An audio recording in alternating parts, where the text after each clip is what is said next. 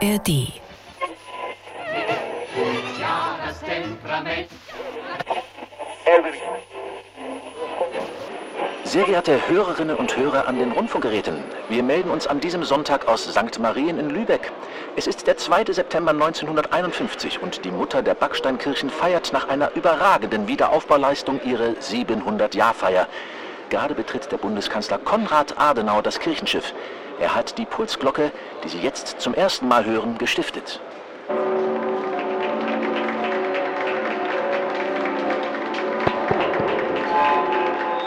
Meine Damen und Herren, ich bringe Ihnen, der Kirche Lübecks, der Stadt Lübeck, die Grüße der Bundesregierung. Heute werden zum ersten Mal seit jener Brandnacht die Glocken von St. Marien wieder ihre Stimmen über dieser Stadt erscheinen lassen. Im Mittelschiff der Kirche angekommen, blicken nun der Bundeskanzler, die gesamte schleswig-holsteinische Landesregierung sowie etwa 100 Ehrengäste nach oben an die Kirchendecke gen Osten. Staunend betrachten sie die 21 überlebensgroßen Heiligen in leuchtendem Purpur, Blau und Grün. Dieses Wunderwerk gotischer Baukunst ist in den letzten Jahren restauriert worden. Bundeskanzler Adenauer greift jetzt zu einem Orden und ehrt den Restaurator Dietrich Frei für seine herausragenden Leistungen.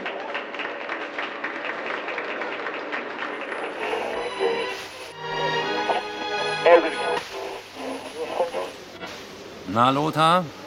Willst du auch einen Orden? Schließlich hast du dich ja krumm gemacht da oben. Oh, da kommt er schon, der feine Herr. Unser Berliner Oberrestaurator. So, Männer, hier gibt's ein paar Bier- und Schnapsmarken. Ihr sollt ja auch nicht leer ausgehen.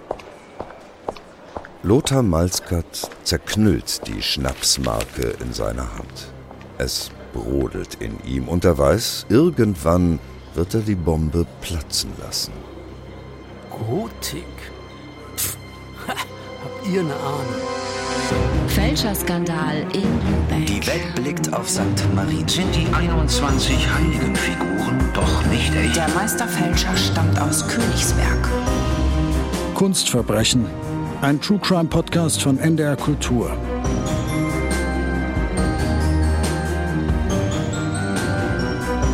Der Skandal um den Kirchenfälscher Lothar Malskat, Teil 1.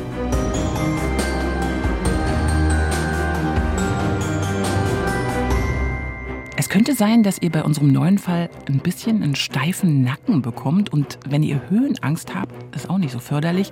Und zieht euch noch eine Strickjacke an. In der Kirche ist's kalt. Hat meine Oma schon früher immer gesagt.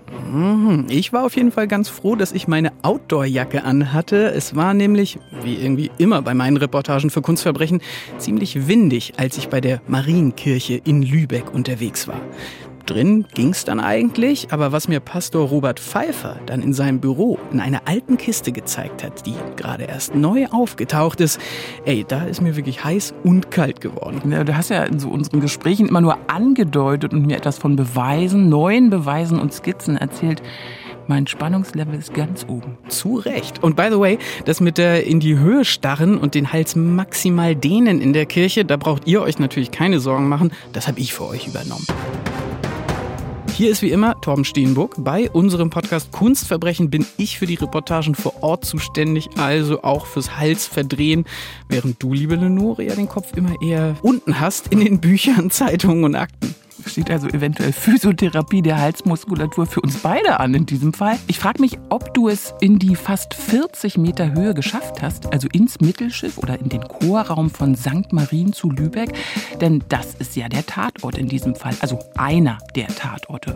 Fündig wärst du auch im Dom in Schleswig geworden.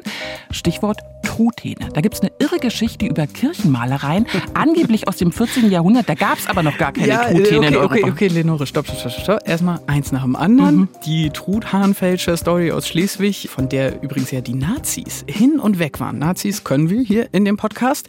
Die erzählen wir erst in der zweiten Folge zum Kirchenfälscher. Der Name dieses Mannes, der lange Zeit Deutschlands berühmtester Fälscher war, also bis Wolfgang Beltracchi kam, den habt ihr schon im Hörspiel gehört. Lothar Malzgard heißt er. Und ihr werdet ihn auch gleich im Originalton hören, denn bei meinen Recherchen zu den Akten in diesem Fall habe ich endlich auch mal klingende Ergebnisse zutage Mhm. gefördert. Also normalerweise gibt es ja eben Zeitungsartikel, Gerichtsakten und Briefe. Heute Radioreportagen aus dem NDR-Archiv. Echte Perlen, Audio-Goldtorben. Und ich freue mich diebisch, dass ich dich auch mal überraschen kann, wenn ich dir gleich die Originaltöne vorspiele. Okay, das klingt nach einem Battle. Wer am Ende mehr geflasht ist von den jeweils anderen Tönen. Ich habe nämlich auch natürlich wieder was für dich mitgebracht. Audio-Diamanten. Mindestens.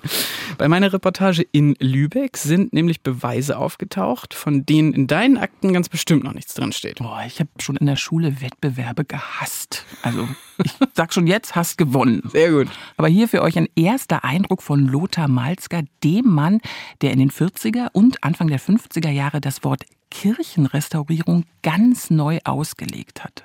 Also nee, eigentlich ausgemalt hat. Okay, ich bin gespannt. Ich bin in der ganzen Welt bekannt und ich habe überall gute Freunde und auch einige böse Leute sind dahinter, aber mein Standpunkt, der ist ziemlich gefestigt. Sind Sie eigentlich stolz, dass Sie Lothar Malzgard sind? Nö, das bin ich gar nicht. Nö, nö. Ich bin so, so der letzte Arsch des Jahrhunderts nicht. Und was soll ich stolz auf mich sein? Ich weiß nur, dass ich äh, einigermaßen begabt bin und dass ich gute Bilder male und dass äh, viele, viele Leute meine Bilder sehr gerne mögen und, und lieben und, Ah. und mich auch schätzen und gar nicht äh, verurteilen als Fälscher meinetwegen, denn ich habe in meinem ganzen Leben nicht einen einzigen Punkt gefälscht. Alles klar, ganz klare Ansage. Also ich freue mich jetzt schon über dieses Battle, Lenore. Der Arsch der Nation und gute und auch böse Freunde und er hat nie irgendwas gefälscht. Also das ist ja wirkliches Audiogold. Das ist das Selbstverständnis, er ist nicht der Fälscher, er ist der Künstler, er ist der Maler. Klar. Also wir hören ja hier schon, er ist da schon überführt anscheinend zu dem Zeitpunkt. Aber wie ist er überhaupt zum Maler und dann ja auch zum Fälscher geworden? Was ist das für ein Typ? Ein malendes Genie? Schließlich fallen ja reihenweise Kunstwissenschaftler auf seine Werke herein. Das können wir schon mal verraten. Loben sie als große Kunst aus dem Mittelalter. Also ich für meinen Teil bräuchte jetzt erstmal eine Akte, Lenore. Christa. Die Akte. Lothar Malzgard wird als Sohn eines Kunst- und Antiquitätenhändlers 1913 in Königsberg geboren. Schon als Elfjähriger will er, nach eigenen Angaben, Werke italienischer Meister kopiert haben. Er geht an eine Kunst- und Gewerkschule in Königsberg und schließlich an die dortige Kunstakademie. Malzgard selbst erinnert sich, dass ihm dort eine bemerkenswerte Begabung attestiert wurde. 1929 stellt er zum ersten Mal in der Königsberger Galerie Teichert aus. Dennoch bleibt der große Durchbruch aus. Er wird zum König der Landstreicher, wie er sich in den 30er Jahren später selbst ironisch beschreibt. Er lebt permanent am Existenzminimum, verdingt sich als Plakatmaler, geht schließlich nach Berlin, wo er zunächst obdachlos ist, dann als Malergeselle arbeiten kann. Als er 1937 den angesehenen Restaurator und Kirchenhistoriker Ernst Fey trifft, ändert sich sein Leben. Zwar soll er bei dessen Haus zunächst nur den Gartenzaun streichen, er lernt aber dort Feys Sohn Dietrich kennen und er bewundert ihn. Die beiden fahren gemeinsam nach Schleswig. Die Firma von Fey Senior hatte den Auftrag bekommen, den ursprünglichen Zustand der mittelalterlichen Fresken im Dom wiederherzustellen, denn die waren Ende des 19. Jahrhunderts unsachgemäß ausgebessert worden. Nach dem Abwaschen dieser Übermalungen sind allerdings kaum noch Spuren von den originalen Kunstwerken vorhanden. Fey Junior und Malzgard bekommen Panik, fürchten, dass sie wegen Vernichtung nationalen Kulturguts angeklagt werden. Also erteilt Dietrich Fey Lothar Malzgard den Auftrag, die Malereien aus der Frühgotik durch etwas Eigenes zu ersetzen. Und der Maler lässt seiner Fantasie freien Lauf. Entdeckt werden diese Fälschungen nicht. Lothar Malzgard ist dann im Zweiten Weltkrieg als Soldat in Norwegen stationiert. Im Herbst 1945 kommt er nach Lübeck und trifft dort Dietrich Fey wieder. Der schlägt ihm einen Deal vor. Sie malen, ich verkaufe. Kunst für den Schwarzmarkt. Malzgard kopiert Bilder von Barlach, Liebermann und Kokoschka. Fey verkauft sie oder tauscht gegen Zigaretten. Mitte Juli 1948 bekommt Dietrich Fey den Auftrag, die gefährdeten Malereien in der Lübecker Marienkirche zu sichern. Und er sagt zu Lothar Malzgard, Kirche ist doch immer solide. Okay, Kirche ist immer solide. Also so im Sinne von, da können wir ordentlich Geld machen, oder wie? Na, eher solide im Sinne von großer Auftrag und so richtig kontrolliert da doch eigentlich keiner, was wir so in halsbrecherischer Höhe im Kirchenschiff machen. Mhm. Das war ja die Erfahrung, die die beiden gemacht hatten bei ihrem ersten Auftrag bei der Restaurierung des Doms in Schleswig. Ist Malzgard, wenn du ihn so aus deinen Akten beschreiben müsstest, Lenore, eher ein Lebemann, so mit großem Ego. Äh, es gibt ja Fälscher, die so drauf sind. Es klang jetzt bei deiner Beschreibung von Lothar Malzgard eher nicht so, oder? Ja, ich würde sagen, nee, zunächst ist er nicht wahnsinnig selbstbewusst und auch eher kein Lebemann. Das Spannende ist diese Verbindung von Dietrich Fey und Lothar Malzgard. Die kommen aus komplett unterschiedlichen Leben. Also Fey fuhr in den 30er Jahren mit hellgelbem Sportwagen in Schleswig vor. Malzgard hatte gerade da noch auf der Parkbank geschlafen. Aber er bewunderte Dietrich Fey. Und wenn man liest, wie er ihn beschreibt, seine azurblauen Augen, seine Wimpern, sein Schädel wie ein Ägypter, klingt es fast wie eine Liebeserklärung. Gottes Willen. Ja, diese Bewunderung schlägt aber eben irgendwann um und am Ende ist das genau der Punkt, an dem der Kunstkrimi um die Fälschungen in Lübeck an die Öffentlichkeit kommt. Aber erstmal ist da ja noch gar nichts gefälscht. Mhm. Wir befinden uns im Jahr 1948. Da, so hast du das ja eben auch erzählt, bekommt Dietrich Fey den ziemlich lukrativen Auftrag vom Kirchenbauamt Lübeck, sich um die Malereien in der Marienkirche zu kümmern. Ja, und er soll, so heißt es in diesem Auftrag, Zitat, bei den am meisten gefährdeten Malereien in der Marienkirche Lübeck mit den Sicherungsarbeiten am Montag, den 16. Juli 1948 beginnen. Die Kirche war während des britischen Flächenbombardements auf Lübeck in der Nacht vom 28. zum 29. März 1942 ausgebrannt. Und in dieser Bombennacht sind durch das Feuer die Altäre, das mittelalterliche Chorgestühl, das hölzerne Gebälk vernichtet worden. Und dann sind die Glocken in die Kirche gestürzt. Der Dachreiter ist ins Mittelschiff gefallen. Also die Marienkirche, vorher ja wirklich eine kunsthistorische Perle mit wahnsinnig viel Kirchenkunst, war nach dieser Nacht nur noch eine Ruine. Die hat man dann mit so einem Notdach gesichert. Bei dieser Hitze in der Brandnacht, das waren 1200 Grad Celsius, da hatten sich vier- bis fünffache Tünchschichten von den Wänden gelöst und dann entdeckte man plötzlich an einigen Stellen ganz zarte Spuren der Malerei aus der Erbauungszeit der Kirche. Und diese Malereien, die sollte dann 1948 Dietrich Fey restaurieren. Der macht das aber nicht alleine, sondern schnappt sich Lothar Malzgard, denn der kann eindeutig besser malen. Hat er ja schon bei seinen Kopien für den Schwarzmarkt bewiesen. Ja, aber erstmal hat es Dietrich Fey schon allein probiert. Also er beginnt an der Nordwand, da ist noch so Farbstaub an der Wand und die Originalmalerei ist zumindest ein bisschen zu erahnen. Er wackelt da aber ziemlich mit dem Pinsel. Die Linien werden zu unruhig und bei der Farbe greift er auch daneben. Das wird alles sehr, sehr grell. Und dann kommt einer meiner Lieblingssätze in den Akten. Malzgard, jetzt müssen Sie ran, waschen Sie die ganze Misere wieder ab und dann legen Sie los. Oh Mann, ey. Ja, und Malzgard, der legt auch wirklich los. Malen kann er ja schließlich. Ein Engel und zwei Pilger, in Anführungszeichen, restauriert er. Die erscheinen also wieder vollständig. Und das Kirchenbauamt ist begeistert, denn das war ja erstmal nur eine Art Test. Jetzt bekommt aber Dietrich Fey Folgeaufträge. Er ist jetzt also mit seinen Mitarbeitern der anerkannte Restaurator von St. Marien. Im Dezember 1948 allerdings, da gibt es den ersten dezenten Hinweis, dass das, was da so in luftiger Höhe in der Marienkirche passiert, nicht üblich ist bei Kirchenrestaurierung. Der Landeskonservator haut Fey und Malzgard gewissermaßen verbal auf die Finger. Er fordert nämlich von jeglichen Ergänzungen, Händen, Füßen und Gewandkonturen ist abzusehen. Es gibt ja immer mal so Geschichten, die bekannt werden, auch heute noch, wo sich Leute, die auch ein bisschen malen können, denken, ach Mensch, hier, das Christusbild, das mache ich mal wieder komplett und schick. In einer spanischen Wallfahrtskirche zum Beispiel ist dann aus dem Christus nach der Bearbeitung durch eine ja, Hobby-Restauratorin ein, es sieht ein bisschen aus wie ein Affe oder so. Also sowas ist daraus geworden. Ja, und dann hat die ganze Welt drüber gelacht. Das sind extreme Beispiele, aber es gibt auch Ende der 40er und Anfang der 50er Jahre in der Bundesrepublik eine sehr ernsthafte Diskussion darüber, was Restaurierung denn nun meint. Also einige Denkmalpfleger sagen, man darf nur konservieren, bloß nicht die Lücken ergänzen. Das Originalwerk bleibt dann eben ein Fragment. Das ist offensichtlich die Position des Landeskonservators damals in Schleswig-Holstein.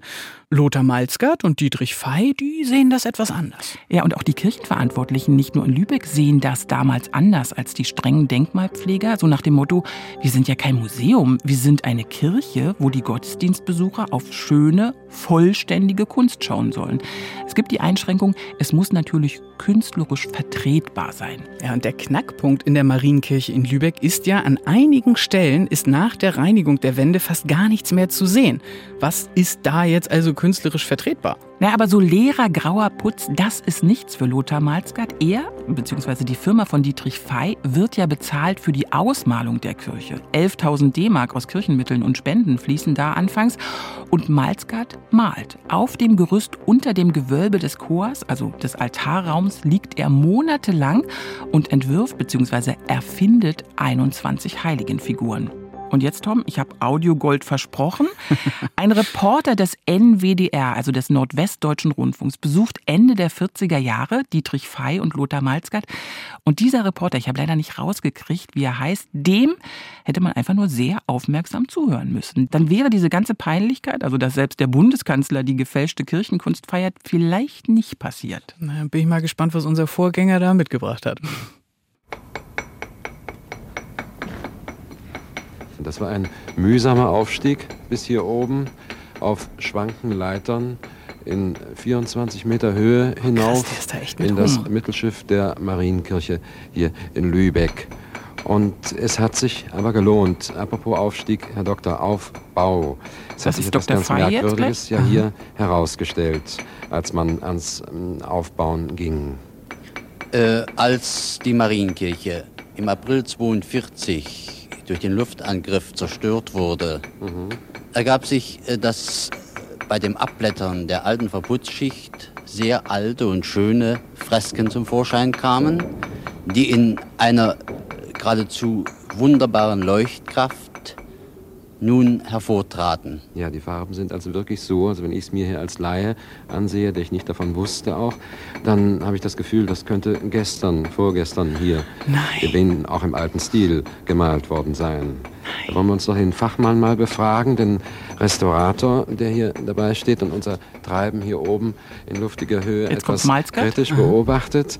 Was glauben Sie, aus welcher Zeit wird das stammen ungefähr, diese Gemälde? Es wird angenommen, dass die Malereien um 1318 entstanden sind. 1318. Alles also klar. die frühe... Die frühgotische Zeit in ihrer höchsten Blüte wohl. Ja, und den Maler kennt man natürlich nicht. Und hier drüben ist dieses kleine Gemälde, mh, beinahe eine Skizze. Und da glaubt man wohl, dass das also eine Art Selbstporträt dieses Malers ist, den man aber nicht identifiziert hat bislang.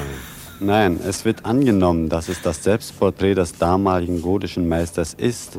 Und es existieren äh, nach unseren Kenntnissen keine Porträts aus jener Zeit. Oh, das ist Weltklasse, Lenore. Es ist natürlich, wenn man natürlich weiß, wie die Geschichte ausgeht, dann ist das so ein geniales Foreshadowing eigentlich. Es existiert kein Bild des gotischen Großmeisters, der das gemalt hat. Das ist ja im Grunde das Fälscherprinzip schlechthin. Weltklasse. Genau, das könnte gestern im alten Stil gemalt Ja, worden sein. genau. Ich finde den Reporter wirklich total genial. Also Lothar Malzgart malt, ist beglückt von seiner Arbeit. Die Gewänder der Heiligen, die er entwirft, die strahlen förmlich. Wir haben es eben gehört, in Ocker, Rot und Grün, tolle Farben. Er bearbeitet es dann alles liegend mit der Drahtbürste, damit es auch schön alt aussieht. Und so schafft er also im Jahr 1950 das Wunder von Lübeck. Die Kirchenleitung ist damals sehr stolz auf die Malereien, holt die Presse in die Marienkirche. Es wird viel darüber berichtet, vor allem auch in der akademischen Welt. Also da tummeln sich nicht nur Reporter auf dem Baugerüst, sondern auch KunsthistorikerInnen. Ja, aber es gibt ein Warnsystem in der Kirche, dass Malzgart also da nicht in Flagranti erwischt wird beim Erschaffen der angeblich mittelalterlichen Kirchenkunst. Und wenn sich jemand anmeldet, dann wird das Buch Die Malerei des Mittelalters aus Dietrich Feys Bibliothek da auch schnell mal versteckt. Also Lothar Malzgard sagt übrigens später, er hätte Inspirationen aus diesem Buch natürlich überhaupt nicht gebraucht. Nein, natürlich nicht. Das ist aber auch wieder so ein bekannter Move, den wir von den Fälschern ja schon kennen. Dieses, ich bin halt so genial, ich brauche nicht mal eine Vorlage und mich erwischt ja eh keiner, weil ich so genial bin. Ja, ich glaube, so dieses neue Selbstbewusstsein, dass er schon auch ziemlich genial ist, das schleicht sich ganz langsam ein bei Malzgard. Er malt sich da krumm, denn das ist nun wirklich nicht der bequemste Arbeitsplatz. Er ist der Handwerker, eigentlich nur der Gehilfe von Dietrich Fey, aber mit jedem Pinselstrich wird ihm mehr bewusst, er ist der Kreative, er ist der Künstler, er ist der Meister. Und die ganze Kunstwelt feiert. Eine junge Kunsthistorikerin, Johanna Kolbe, schreibt ihre Dissertation über die wiederentdeckten Malereien, zum Beispiel über die neu entdeckte sogenannte Chor Maria auf dem Hochaltar. Und die Kunsthistoriker sind sich sicher, die stammt aus dem Jahr 1280. Dabei ist die Farbe im Jahr 1950 gewissermaßen noch feucht. Und das hat sie eben kein unbekannter Meister gemalt, sondern Lothar Malzgard. Und in ihrer Dissertation steht dann das Selbstbildnis des Meisters in roter, flüchtiger Konturierung wiedergegeben, Zeuge von selbstbewusster, bürgerlicher und künstlerischer Gesinnung. Das wurmt Malzgard schon sehr. Ja, diese, diese bürgerliche Gesinnung dann, Mhm. ne?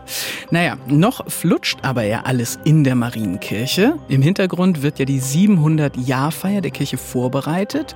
Im Spätsommer 1951 muss alles fertig sein. Der Bundeskanzler Adenauer, der hat seine Teilnahme an den Feierlichkeiten ja auch schon zugesagt. Da würde man denken, Malzkat ist eher vorsichtig.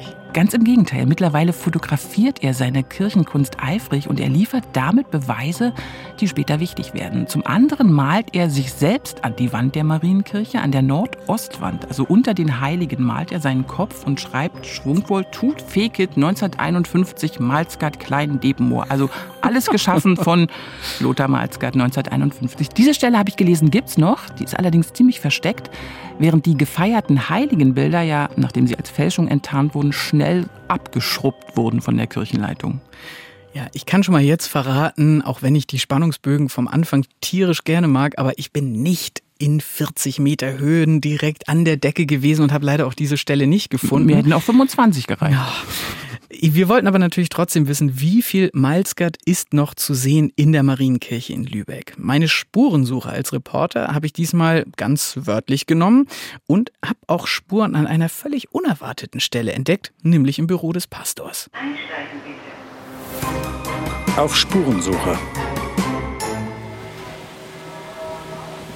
Die Marienkirche steht mitten in Lübeck und ist quasi der höchste Punkt der Lübecker Altstadtinsel. Frage zwischendurch, Lenore, Lübeck, schon mal gewesen? Ja klar, ich bin da immer zum Weihnachtsmarkt. Ein genialer Weihnachtsmarkt. Ist wirklich so.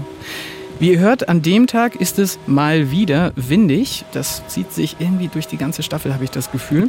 Die Lübecker sind auf die Kirche auf jeden Fall sehr stolz. Nicht nur, weil sie UNESCO-Welterbe ist, sondern weil sie auch als Mutter der Backsteingotik bezeichnet wird. Das passt, denn ihr könnt euch die Kirche als großes rötliches Backsteingebäude vorstellen mit zwei spitzen Haupttürmen, mit so grünen Dächern und Eingangsportalen, die mit so kunstvoll oval geschwungenen Torbögen versehen sind, wie man das eben aus der Gotik kennt.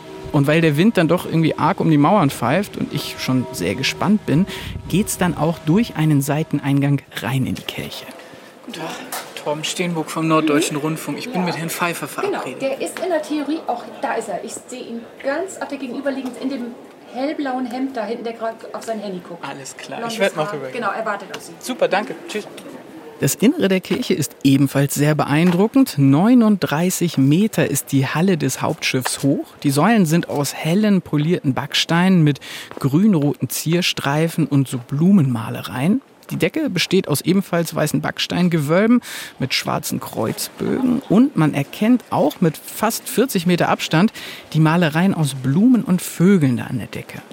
Die Kirche ist übrigens 103 Meter lang und zählt damit zu einer der größten Kirchen Deutschlands. Trotz der Größe der Kirche finde ich meinen Weg relativ schnell zu Pastor Robert Pfeiffer, mit dem ich ja verabredet bin. Den könnt ihr euch so vorstellen, hellblaues Hemd, beige Hose, dunkelblonde Haare, Brille, nettes Lächeln. Irgendwie, wie man sich so einen evangelischen Pastor in Zivil eben vorstellt. Moin, Herr Pfeiffer, Torben Steenburg. Tag, Freut mich, dass Sie Zeit ge Ja, für mich gerne. gefunden haben. Gerne. Jetzt ist erstmal Konzert angesagt. Jetzt fängt, ja, jetzt ist erstmal der übliche Ablauf. Und dann, so ein bisschen wie bestellt, gibt es erstmal ein Orgelkonzert.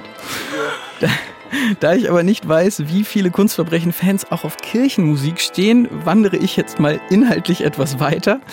Pastor Robert Pfeiffer hatte mir schließlich eine Überraschung angekündigt. Und die erste Überraschung, die haut er direkt mal vor Ort im großen Hauptraum der Kirche raus diese drei grauen Felder dort unter den großen Fenstern.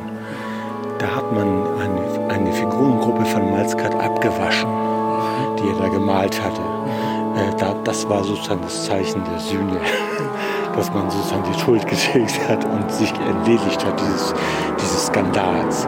Aber alles, was da oben zu sehen ist, das ganze Gewölbe, ist alles original Malskat. Da ist nichts Historisches mehr.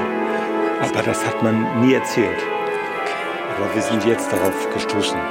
Das ist äh, eine einzige Schicht Malzkat ist im Grunde da oben. Jetzt können wir mal hier rausgehen. Super. Oh, der Organist gibt in jedem Fall alles. Der oder? hat voll in die Tasten gehauen in dem Moment. Ich Ja, hatte ja. echt so ein bisschen Probleme, ihn zu verstehen. Also Herrn Pfeiffer, jetzt den Pastor. Ja, mir ist es tatsächlich auch total schwer gefallen, mich da mit ihm zu unterhalten, weil es einfach auch so laut war. Wir sind deswegen äh, flott rübergegangen in sein Büro. Ich fand es aber trotzdem echt krass, was er erzählt hat, dass im Grunde 70 Jahre nachdem Malzgatter auf dem Gerüst rumgeklettert ist, die Kirche für Restaurierungsarbeiten selber wieder das Gerüst aufgebaut hat, jetzt vor einigen Jahren, und da erst festgestellt haben, ach guck, hier die Deckenschicht, das ist ja auch noch komplett Malzgatt. Und jetzt, Vorsicht, Wortspiel wieder, tut die Kirche einen Teufel, das abzuwaschen, denn so viel kann ich schon mal verraten. Pastor Pfeiffer, der geht mit diesem Teil der Vergangenheit seiner Kirche ganz anders um als seine Kollegen in den 50er Jahren. Wir gehen dann zusammen ins angrenzende Gebäude der Kirche, wo Pastor Pfeiffer sein Büro hat. Schönes Parkett, helle Wände, große Fenster, in einer Ecke steht eine Gitarre und an der anderen Wand, da lehnt eine alte, etwas verdächtig aussehende Kiste. Wir setzen uns an einen runden Tisch im Büro und dann legt Pastor Pfeiffer direkt los. Ich habe Ihnen erzählt, was habe ich gerade bekommen, was ganz spannend ist. Da kam nämlich eine, was ich immer mal wieder erlebe, eine Angehörige, äh, eine ältere Dame, eine Angehörige eines Menschen, der in der Nachkriegszeit hier am Wiederaufbau der Kirche beteiligt war. Und ihr Großvater war ein Kollege von Lothar Malzkat. Und der hat mitgearbeitet an der vermeintlichen Restaurierung der mittelalterlichen Malereien in der Marienkirche. Und der hat ein, eine, eine Holzkiste gebaut als Nachlass mit der Auflage, das vor seinem Tod nicht zu veröffentlichen. Haben Sie die Kiste hier? Ja, die steht da direkt vor Ihnen. Dann zeigen Sie mir die Kiste bitte. So, und ihr müsst euch das jetzt so vorstellen. Die Kiste ist leicht grau-grünlich, hat kleine eiserne Verschlussscharniere. In großen schwarzen Lettern steht oben drauf St. Marien Lübeck 1951. Und dann ist da noch so ein eingelassenes hölzernes Siegel drauf, das die beiden Haupttürme der Kirche zeigt. Mein Gott, Tom, spann uns nicht so auf die Folter. Also, wer ist der Mensch, der mitgearbeitet hat? Da Ja, haben ja, ja, ja. natürlich wahnsinnig viele damals in, dem, in der Marienkirche mit saniert. Alles klar, dann fahren wir jetzt mal den O-Ton ab. Lenore, du Mhm. hörst ihn zum ersten Mal und äh, jetzt spanne ich euch nicht weiter auf die Folter. Ich mache jetzt auf und in der Kiste enthalten sind äh, ganz viele Skizzen von dem Mitarbeiter von Lothar Malzkat. Der heißt übrigens, ich sage Ihnen mal eben den Namen, das war der Kunstmaler Bernhard Theodor Dietrich Dirschau, der 1978 verstorben ist. Und er war Anfang der 50er Jahre in einer Gruppe von Restauratoren damit beauftragt, die Wand- und Deckengemälde der Kirche wiederherzustellen. Und er hat eben diesen, diese Kiste hinterlassen mit einer Menge Skizzen der Malereien, die sie dort an der Wand bearbeitet haben. Und ähm, ein ganz beeindruckendes Bild zeigt die Stufen der Fälschung. Das sehen Sie hier. Da hat er also sechs Felder nebeneinander skizziert, wie in einem Feld über einem Joch sozusagen eine Malerei Stück für Stück so hergerichtet wird, dass aus einem Befund, der im Grunde fast nichts ergibt, also alles, alles war zerstört von der, von, der, von der Hitze des Feuers und dergleichen, bis hin zu einer wunderbar anzuschauenden, vermeintlich spätgotischen Malerei. Und spannend ist, dass ähm, in der letzten Skizze dann der Vermerk ist, der letzte Schritt ist eine vollständige Übermalung und Patinierung auf alt. Das heißt, das Letzte, was sie getan haben, ist, dass sie das, was sie da gefälscht haben, nochmal patiniert haben, damit es auch so wirkt, als wäre es ein altes Gemälde. Die haben zum Teil mit einer Stahlbürste gearbeitet, oben im Gewölbe, und haben dort Kratzspuren in die Malereien eingefügt, damit man den Eindruck hat, da sollte die, die weiße Farbschicht abgekratzt werden, die über den Malereien ja äh, paar hundert Jahre lang lag. Also man hat den Eindruck, diese Fälschungen sind die am besten dokumentierten, oder? Weil man muss ja sagen, ja. Malzgard hat ja selber auch fotografiert, ja. und Dierschau aber eben auch. Und bei Dierschau hast du sofort gesagt, kenne ich. Ja, ich habe eine Aussage von dem gelesen. Der hat aber ganz eindeutig gesagt, er war nicht dabei. Ah, krass, guck an. Ich finde das auf jeden Fall so wild, dass von 1978 bis heute, also über 40 Jahre, diese Kiste im Besitz der Familie war und jetzt erst übergeben wurde. Es gibt noch ein, ich sage jetzt mal, Highlight bei der Kiste, das mir aufgefallen ist. Und zwar steht auf der Kiste in kleinerer schwarzer Schrift tatsächlich ein Auszug aus der Doktorarbeit von Johanna Kolbe, dieser jungen Kunsthistorikerin, von der du, Lenore, vorhin auch gesprochen hattest.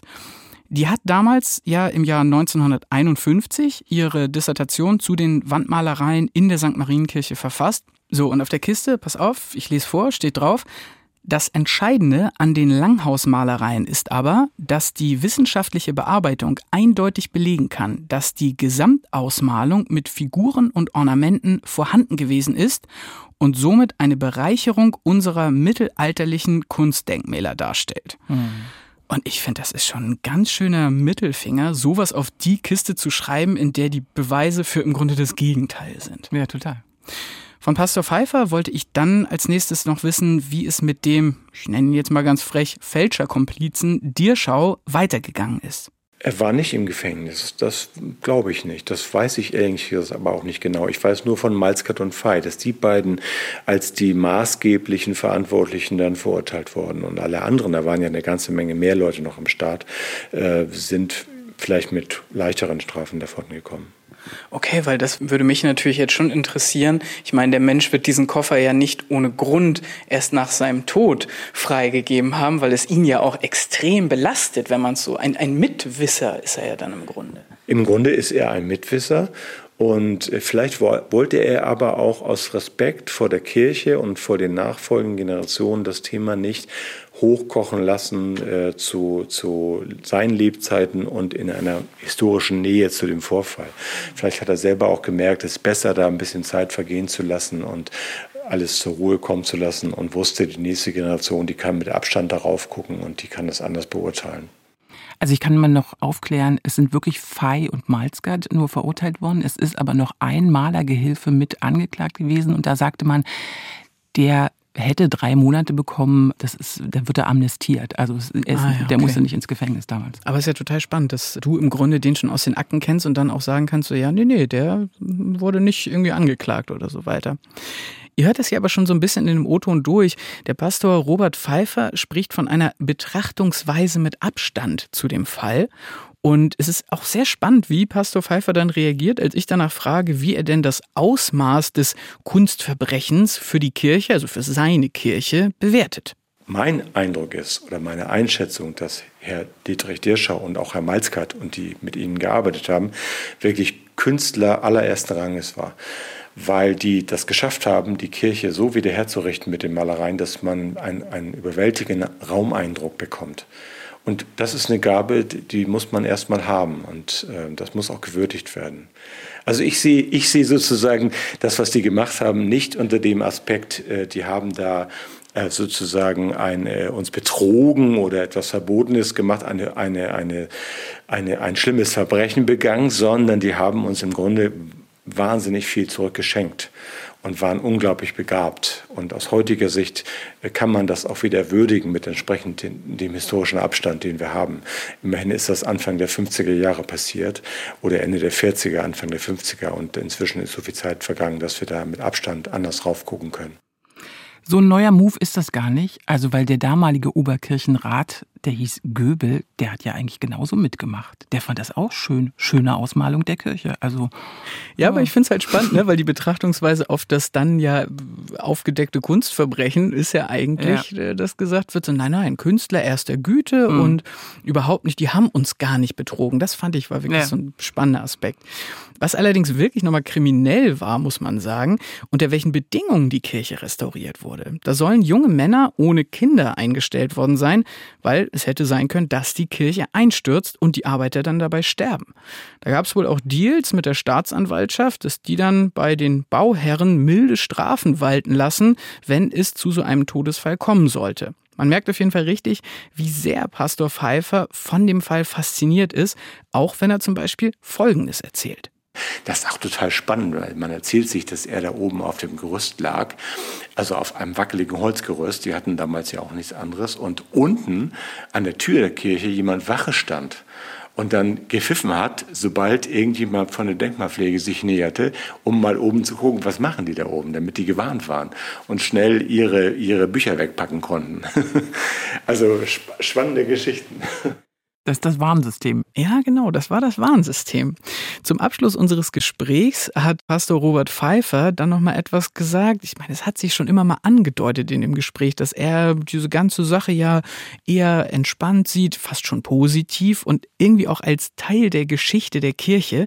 Aber was er dann zum Ende des O-Tons raushaut, da bin ich wirklich mal gespannt, wie du darauf reagierst, Lenore. Das ist tatsächlich so. Der Luther Malzkat ist wirklich Teil der Geschichte dieser Kirche die ja eine Geschichte von lauter Brüchen ist und lauter Wunden. Die ganze Kirche, die nun auch bald 800 Jahre alt wird, ähm, ist im Grunde ein Gang durch die Kultur- und Geistesgeschichte und auch durch die Frömmigkeitsgeschichte der letzten 800 Jahre. Und gerade die Brüche, die im Zweiten Weltkrieg entstanden sind, als 42 hier der Bombenangriff auf Lübeck erfolgte, gerade diese Brüche hat man auch ganz bewusst äh, stehen gelassen in der Kirche, damit man auch immer sieht, welche Geschichte, welche schlimme Geschichte auch diese Kirche hat. Und Lothar Malzgott ist wirklich ein Teil dieser Geschichte geworden. Und ich habe vor nicht langer Zeit einmal zusammengestanden mit dem ehemaligen Bürgermeister und einer ehemaligen Senatorin und einem Kurator und gesagt, eigentlich müssen wir äh, in Lübeck ein Denkmal für Malzkat aufbauen irgendwo, weil oh. der Malzkat einfach so eine entscheidende Figur war in der Nachkriegszeit in Lübeck. Oh, jetzt soll es also ein Denkmal für Malzgard werden. Es wird ehrlicherweise relativ regelmäßig in Lübeck gefordert, dass es endlich eine große Ausstellung zumindest des Meisterfälschers geben soll. Und jetzt kommt es zum Battle. Hier zum Beispiel, ich habe einen Ton aus dem Archiv, das war 25 Jahre nach dem Prozess gegen ah, Luther Malzgard. Okay. Für manchen mag das überraschend klingen, weil sie ihn eigentlich äh, zu Unrecht immer nur mit einer bestimmten Affäre in Verbindung bringen möchten, die ich hier gar nicht ansprechen will. Für mich ist er ein großer Künstler. Weshalb tun wir uns eigentlich so schwer? Weshalb verzichten wir darauf, die Kapazität zu beurteilen, seine Bilder uns einfach mal anzusehen? Ich hielte eine solche Malzgard-Ausstellung in Lübeck für eine kulturpolitische Sensation. Das war der damalige Kultursenator von Lübeck. Alles klar. Naja, also wenn wir ganz ehrlich sind, eigentlich hat Malzgard ja schon ein Denkmal bekommen, nur halt eben nicht aus Stein. Genau, es gibt einen Fernsehfilm über Lothar Malzgard, der ist in den 60er Jahren gedreht worden und es gibt das Buch Die Retten von Günter Grass. Da wird der größte Fälscherskandal der Nachkriegszeit auch erzählt. So, und über diesen Roman von Günter Grass müssen wir jetzt mal sprechen. Denn in diesem Buch gibt es einen Charakter, der einer jungen Studentin, die, ja, sagen wir mal, jetzt nicht wirklich positiv dargestellt wird. Ja, dumm, könnte man sagen auch, ne? So unfähig. Genau. Und auch wenn sie namentlich nicht genannt wird, Grass meinte damit die Kunsthistorikerin Johanna Kolbe. So, und jetzt wird es richtig wild, Leute, passt auf.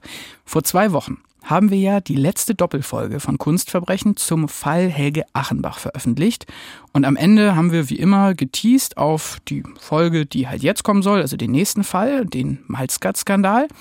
Und zwei Tage später haben wir in unserem Kunstverbrechen.ndr.de Postfach eine Nachricht von Henriette Schlesinger. Und das ist, haltet euch fest, die Tochter von besagter Johanna Kolbe. Und sie wollte gern mit uns über das Schicksal ihrer Mutter sprechen, also in der Zeit, nachdem der Skandal um Malzgats Fälschungen losgebrochen ist.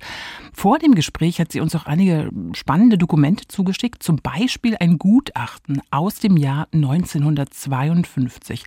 Das liest sich wie eine Verteidigung von Johanna Kolbe mit ganz spannenden Details. Sie hatte Zweifel, dass da wirklich restauriert wird, das wird klar, aber sie hat sich in ihrer Dissertation zurückgehalten, weil, Zitat, ich damit der großen Sache zu dienen glaubte. Spannend ist auch das Verhältnis zu Dietrich Fey. Da spricht sie davon, dass es ein äußerst schwieriges Verhältnis war. Er macht ihr unangenehme Avancen, bedrängt sie, mit ihr ins Café zu gehen. Dann aber gibt es Einschüchterungsversuche und es wird mit einer Anzeige gedroht. Also sie ist total in Bedrängnis, will aber eben auch nicht, dass sie das Promotionsthema verliert. Und dann haben wir mit der Tochter von Johanna Kolbe, also mit der Henriette Schlesinger, tatsächlich einfach mal telefoniert. Und das war dann eines dieser total interessanten, aufschlussreichen Hintergrundgespräche. Sie sagt, also die Tochter, dass es für ihre Mutter ein furchtbar unangenehmer Skandal war, als Günter Grass sie dann, ja, zwar anonymisiert, aber eben als dumme Studentin in seinem Roman darstellt. Das hat ihr Leben sehr geprägt, vor allem natürlich ihr berufliches Leben, denn die Szene der KunsthistorikerInnen, die ist klein. Da sprach sich das am Ende schnell rum und dann wurde es eben sehr schwierig für sie, gute Jobs zu finden. Und am Ende sie als Lehrerin an einer Frauenfachschule gearbeitet. Und ich fand es ziemlich krass, wenn man diese Dokumente aus heutiger Sicht auswertet. Dann hat man den Eindruck, Johanna Kolbe ist so eine Art Bauernopfer. Also die mhm. junge Frau, sowieso schon exotisch in diesem Fachgebiet, dass die da auf den Geländern in der Kirche rumturnte. Und aber als dann klar wurde, dass es Fälschungen sind in der Marienkirche in Lübeck, da machten sich die Herren dann über sie lustig. Und über die anderen Kunsthistoriker wurden damals wenig Worte verloren. Hm. Was ich an dem Gespräch mit der Tochter auch so heftig fand, war, wie sie meinte, dass ihre Mutter nie persönlich mit ihr über dieses Thema gesprochen hat, aber eben sehr viel dazu gesammelt hat und daraus wird deutlich aus diesen ganzen Stellungnahmen, den Boulevardartikeln und auch aus dieser Verteidigungsschrift, da wird klar, wie schwer das ihre Mutter damals verletzt haben muss. Hm, also wenn ihr euch über den Kunstfälscherskandal informieren wollt, dann ist der Roman Die Retten von Grass nicht unsere allererste Empfehlung. Ja, stattdessen erzählen wir euch jetzt erstmal, wie der Skandal um Malskat aufgedeckt wurde. Was wir wissen über die Dinge, die da in der Marienkirche in Lübeck von 1948 bis 51 passieren, ist, Dietrich Fey hat den Auftrag der Restaurierung, ermuntert Lothar Malskat ordentlich was an die Wände zu malen, auch wenn nichts mehr da ist vom Original. Und Malskat macht das ziemlich überzeugend, ist aber auch genervt davon, dass sein Name nirgendwo auftaucht. Was ja logisch ist, er ist ja nur der Restaurator. Dass er der Schöpfer ist, das soll ja niemand wissen. Und könnt ihr euch noch an das Hörspiel erinnern am Anfang dieser Folge? Adenauer bringt das Fass gewissermaßen zum Überlaufen. Denn als ganz Deutschland Lübeck feiert, die Zeitung über die Malereien von einem unerreichten mittelalterlichen Meisterwerk von gewaltiger Zeugniskraft schreiben und die 700-Jahr-Feier der Marienkirche zu einem Event wird, zu einem Event von nationaler Bedeutung, da sitzt Adenauer in der Kirche und spart auch nicht mit großen Worten. Preis die Mutter aller Ostkirchen und dann gibt es für Dietrich Fey eine Urkunde. Er darf sich vor dem Bundeskanzler verbeugen. Ihm wird ein Professorentitel in Aussicht gestellt. Und Fey ist davon so berauscht, dass er seinen Mitarbeitern, also auch Lothar Malzgart, ein paar Bier- und Schnapsmarken schenkt und sagt, ihr sollt auch nicht leben wie die Hunde hier, lasst euch volllaufen. Was Lothar Malzgart dann startet, könnte man einen Rachefeldzug nennen. Von Bewunderung wie am Anfang der Arbeitsbeziehung zu Dietrich Fey ist nichts mehr zu spüren. Malzgard sammelt alles Schriftliche, was über Dietrich Fey erscheint. Er wird also zum eifrigen Zeitungsleser. Und dann, nach acht Monaten, hat er genug. Es ist der 10. Mai 1952. Malzgard schreibt Fey einen Brief, fordert von ihm, dass er diesen Kulturbetrug in der Marienkirche öffentlich macht, dass Dietrich Fey sich schuldig bekennt, die Fälschung auch beim Auftraggeber, also der Kirchenleitung, anzeigt. Aber es passiert nichts. Also muss Lothar Malzgard sich etwas anderes einfallen lassen. Und das, so viel ist sicher, wird ihn selbst ins Gefängnis bringen. Was unternimmt Lothar Malzgard auf seinem Rachefeldzug also als nächstes? Das erzählen wir euch im zweiten Teil der Folge von Kunstverbrechen über den Skandal um den Kirchenfälscher von Lübeck. Außerdem habe ich einen Mann getroffen, der Lothar Malzgard noch persönlich kennengelernt hat und der sich nicht so sicher ist mit dem Denkmal für Malzgard.